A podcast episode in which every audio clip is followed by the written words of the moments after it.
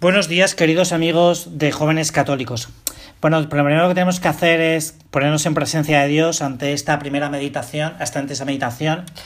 Agradeceros además, tenemos que dar muchas gracias a Dios porque realmente, pues yo pensaba que las meditaciones estas un poco más largas, pues no iban a funcionar nada bien, pero gracias a Dios, oye, está, mucha gente nos está escribiendo diciendo que, que les está gustando mucho y es un motivo para agradecer al Señor, ¿no? Hoy nos vamos a enfrentar en esta meditación con un pequeño reto. A lo mejor va a ser un poco más larga que otras ocasiones y también pues el tema a lo mejor da para, para, pues para una mayor continuidad porque es un tema amplio y extenso ¿no? y además que necesitamos mucha ayuda para poder afrontar esta meditación ¿no? en la presencia del Señor que le agradecemos que esté aquí con nosotros, ¿no? Porque cuando estamos dos o tres reunidos en su nombre, Dios está en medio de nosotros, ¿no? Y es pues un pequeño suceso que me ha sucedido eh, pues recientemente, ¿no? Han venido el mismo día, concretamente ayer, vinieron tres personas de tres edades diferentes, un niño de 12 años del colegio, un universitario y un joven profesional, y los tres venían con la misma inquietud, la misma inquietud que puede ser que sea la que tengamos muchos de nosotros, ¿no? Me aburre en misa, me aburre en misa. ¿Qué pasa? ¿Por qué me aburre en misa? Si yo, pues la verdad es que quiero vivirla bien, ¿no? Bueno, en Jóvenes Católicos la verdad es que hemos escrito mucho sobre esto, pero a mí me parecía que, que deberíamos enfrentarnos a este reto de nuevo, ¿no? Aquí, Señor. enfrentarnos a, a qué es la Santa Misa.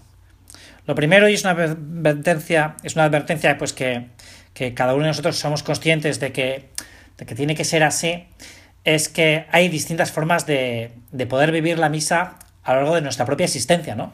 A lo largo de nuestro propio recorrido histórico, ¿no? Pero claro, yo me acuerdo cuando mi madre me llevaba a mi misa, a la misa, ¿no? Con cuatro o cinco años, que supongo que estaría pendiente como están mis hermanas cuando yo celebro misa a mis sobrinos, ¿no? Que, de que yo no me subiera al presbiterio a tirarle de, del alba y de la sotana y del, del alba y de la casulla al sacerdote, ¿no? Yo me acuerdo hace unos años, ¿no? Con mis sobrinos más, más pequeñitos, ¿no? Que celebrando la Santa Misa, pues se subieron ahí dos o tres, ¿no? Tío, tío. Claro, ahí tirándome de la casulla, ¿no? Porque como siempre me habían visto, ¿no? Pues ahí jugando con ellos, pues... Bueno, pues yo entiendo que una madre con su hijo de cuatro o cinco años, con su hija, pues en misa esté pendiente más de que no grite mucho que de la propia atención. Bueno, pues esto es lo que hay y luego pues en la vida nos daremos cuenta que que ese momento pasa y que hay otros momentos donde podemos vivir la, la, misa con más atención, o ese día hemos venido más cansados, o ese día hemos dormido poco, o yo. Lo, importante es que nosotros en esta meditación eh, tenemos que pedirle al Señor que, que nos demos cuenta de, primero, de una gran realidad, ¿no? Y es que a la misa no vamos a la frutería. Yo creo que esto es un tema clave y fundamental. Porque hay, piensa, hay gente que piensa que, que, ir a la Santa Misa es como ir al cine, ¿no?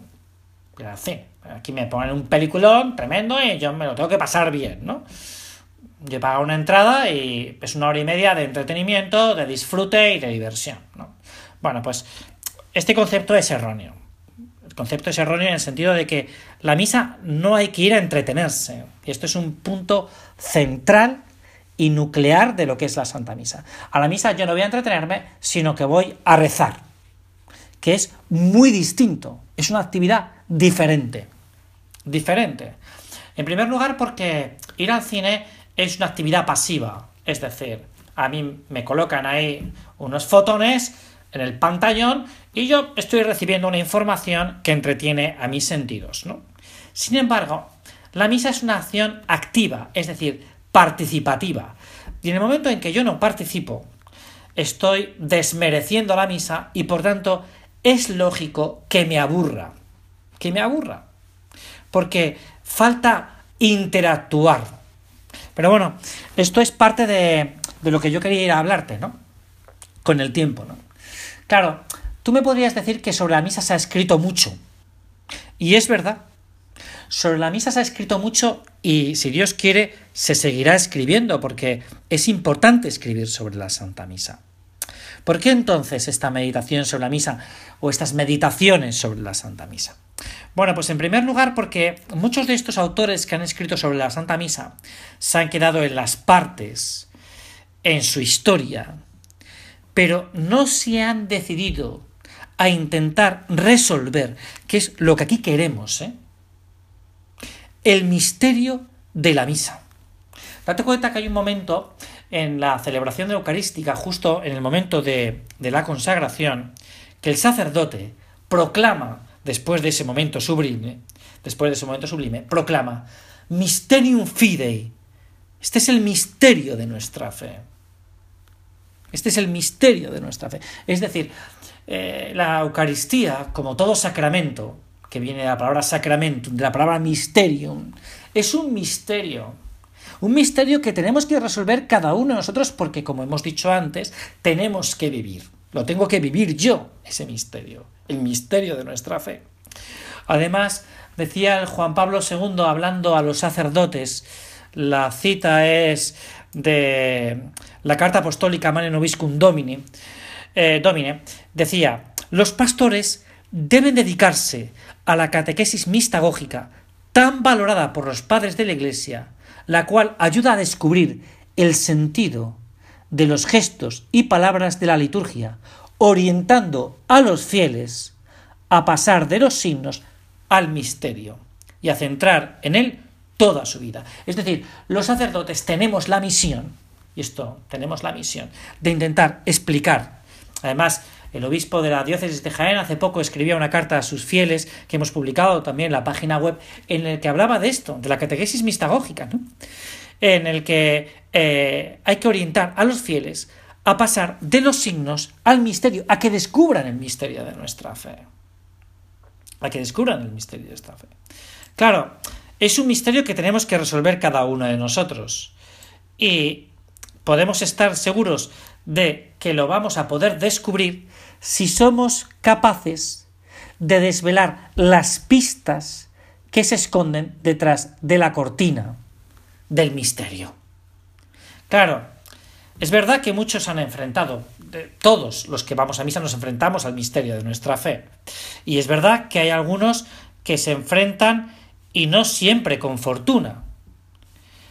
Pero, y es lógico, el pero está en que uno no puede intentar ir al misterio de nuestra fe pensando que lo va a descubrir por entero, porque como dice el gran profesor Félix Arocena, nos enfrentamos a un misterio inefable y por tanto en cierta medida inexplicable. Por eso yo te voy a dar la primera gran clave.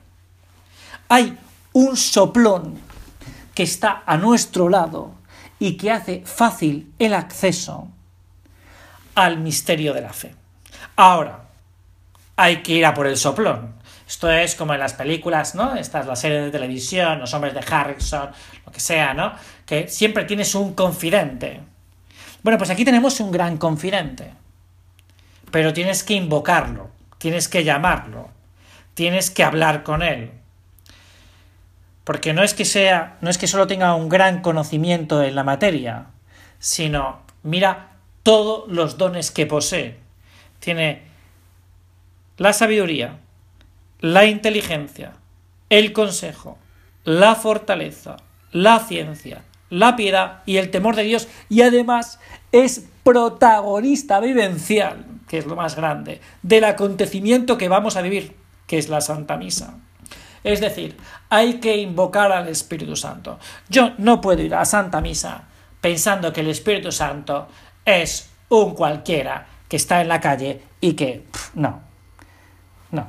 El Espíritu Santo es ese, es mi amigo, que quiere ayudarme y soplarme porque Él es protagonista principal del acontecimiento que yo voy a vivir. Aquí no te vas a entretener en la Santa Misa pero te vas a entretener. Si tú realmente te atreves a enfrentarte a este gran misterio de nuestra fe, un misterio que traspasa las leyes de la naturaleza y de la historia. Y esto es donde ya te tienes que parar. Oiga, es que hay misas que se celebran en la playa, que se celebran en la montaña, como hace un amigo mío, que se celebran en el desierto, que se celebran en la selva. Oiga, es que se ha celebrado la misa hace 15 siglos, 10 siglos, hoy y dentro de 15 siglos. Me tengo que parar, me tengo que parar, porque esto está pasando los límites del espacio y del tiempo. Es un hecho universal y eterno. Claro, ante esto, yo si no me paro y voy solo a ver qué pasa hoy, a ver qué cuenta el cura en la homilía, pues lo estoy fastidiando. Es decir, la parte más importante no es, por ejemplo, la homilía del cura. A ver qué ha dicho. A ver qué cuenta. O el Evangelio, que es parte importante, ¿eh?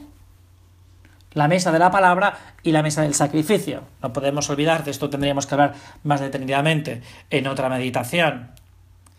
Pero no me puedo quedar en esto. No me puedo quedar en esto. Porque eso, la homilía, en cierta medida, es anecdótica. De hecho, si tú te fijas, de los siete días de la semana, el único día que es preceptiva la homilía es el domingo. Y no es más la misa del domingo que la misa del martes. Es decir, tenemos que ir a misa del domingo porque es lo que nos sugiere, nos obliga, nos aconseja la Santa Madre Iglesia. Pero en sí misma, la misa del martes es igual que la misa del domingo. En sí misma, en sí misma. ¿eh? Otra cosa es la participación, la obligatoriedad, la conveniencia, ¿eh? Eh, que, que, nos dice que tenemos que ir a misa todos los domingos, porque es el día del Señor, y es lógico que el día del Señor vayamos a la celebración eucarística. Que menos que ir el día del Señor a la Santa Misa. Bueno, aquí tendríamos que seguir, pero ya me he pasado un poco del tiempo porque a mí me gustaría llegar, pues que las meditaciones estas pues no pasaran más de los 10 minutos. El otro día me dijo alguien, pero oiga, es que escucharle a usted 15 minutos hay que tener tiempo para poder hacerlo, ¿no? Bueno, muy bien. Yo espero que esta persona que me lo dijo el otro día me escuche en esta ocasión y que, y que le sirva, que le sirva esta meditación, pues para acercarnos más al sacrificio eucarístico. Lo último ya, la última pincelada, es que no olvides que la Eucaristía tiene tres elementos, presencia, banquete y sacrificio, y que tienen que estar presentes en mi misa, en la misa que yo vivo, en la misa en la que yo participo la presencia de Cristo, el banquete y el sacrificio. Ninguna de las tres partes es más importante que la otra, sino que todas integran el sacrificio, la misa, la misa, en la que yo tengo que vivir y por la que yo me tengo que entregar con Cristo a Dios Padre. Muchas gracias y espero que te haya servido para que esta semana tú, si vas a la Eucaristía, estés mucho más cerca del Señor y le recibas, si vas a comulgar, con mayor fe, que es parte importante, la Eucaristía, del el momento de recibir al cuerpo de Cristo, el mayor momento de intimidad con el Señor que podemos tener aquí en esta tierra.